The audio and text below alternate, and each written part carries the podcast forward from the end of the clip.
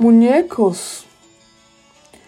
Muñecas aquí con Nino Bravo y un beso y una flor inspirándome.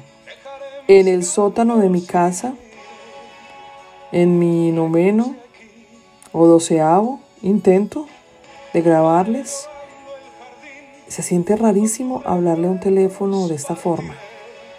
De verdad que no me imagino los actores con cámaras, con gente ¿Y qué tal haciendo escenas así como cuchi cuchi? Ay, no. Pero bueno, me imagino que la práctica, ¿no? A mí lo que me impulsa en este momento, aparte de la musiquita que me encanta, me impulsa es las ganas de compartirles, compartirles lo que sé, lo que he leído. Nuevamente para esas personas que están al otro lado, que necesitan la información más desmenuzada y en su idioma, que este es el propósito de este podcast. Recuérdenlo siempre. A raíz de eso, hoy quiero hablarles de lo que es un organizador profesional. Esto le sirve al que está pensando en convertirse en un organizador profesional o a quien quiere tener un organizador profesional en su casa o a quien esté curioso de, saber qué, qué es esto, esto cómo funciona, esto qué. Y bueno, es que así es la reacción que tiene la gente cuando escuchan decir organizador profesional. ¿Qué? ¿Cómo? ¿Cuándo? Les cuento que a mí me pasó igual, hace muchos años. Bueno, con la diferencia de que cuando escuché lo que era me, me alegré muchísimo porque dije, ¿cómo así que lo que a mí me gusta? Esto de que de, de todo en su lugar, de la cajita, de la guardada, ¿cómo así que esto tiene nombre? Pues por ahí fue donde me comencé a enamorar de todos estos temas. En un poco de investigación que hice, encontré lo siguiente. Esto de los organizadores profesionales comenzó desde los años 80 en Estados Unidos, en, Los Ángeles. Se volvió popular ahora a raíz de los shows que hay en Netflix, el de Marie Kondo, la japonesita, y el Home Edit, que es la pareja de amigas que arreglan casas de los famosos.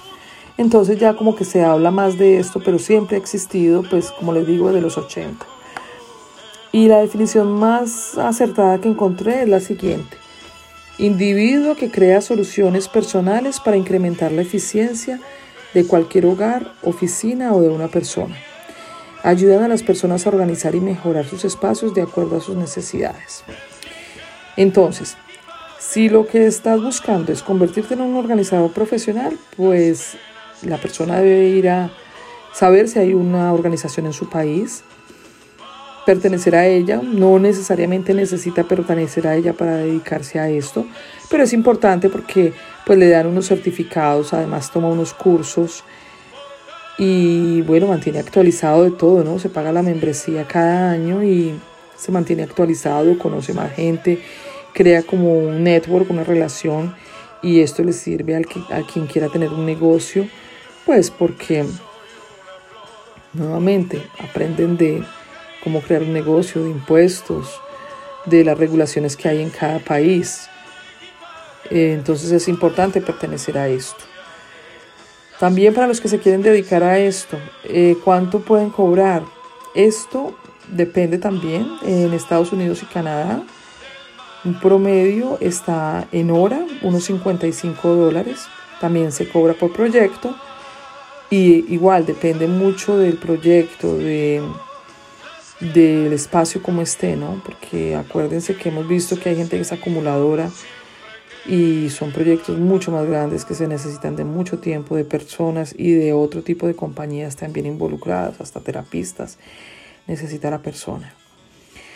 Y la persona que contrata esto, pues también necesita saber qué es lo que hace exactamente un organizador profesional y básicamente yo lo veo como un tema de acompañamiento porque lo ayudan a tomar decisiones, eh, le, le dan sugerencias, están al lado, porque alguien que contrate un organizador profesional es muy importante que esté al lado de ese organizador profesional porque hay muchas decisiones que, que hay que tomar y no las va a tomar esa persona que contrataste, ¿no? Uno decide cómo quiere que que, queden sus cosas. Y depende también mucho de la rutina, de la dinámica de cada hogar. yo personalmente que he ido a casas de amigas, de conocidos, pues uno termina metiéndose literalmente al rancho. Y aquí hay que aplicar una cantidad de principios de ética, de privacidad, el de no juzgar. Para mí ese es el principal. No juzgo. No puedo juzgar. Cada hogar funciona distinto. Y cuando le veo la cara a las clientas de desespero de no sé por dónde empezar, ayúdeme de el típico hámster en una jaula dando vueltas. Para mí es una satisfacción muy grande llegar y darles sugerencias, explicarles, pero igual debemos ir al ritmo de, del cliente. Esto lo digo para ustedes quienes quieran convertirse en organizadores profesionales. Vamos al ritmo de ellos. Hay que hacer muchas preguntas porque sí necesitamos saber el sistema, cómo funciona la casa. Pero les recomiendo, de todo corazón se los digo, no se puede juzgar. Y mucho cuidado con la privacidad. No se sale a contar lo que vio, lo que hizo. Es normal compartir, sí, claro, los resultados de cómo quedan las, los espacios que se organiza, pero de ahí no puede pasar, desde mi punto de vista. Bueno, aquí como siempre, como les digo, lo que quiero es eh, contarles lo que yo he investigado de esto de organizado profesional de espacios.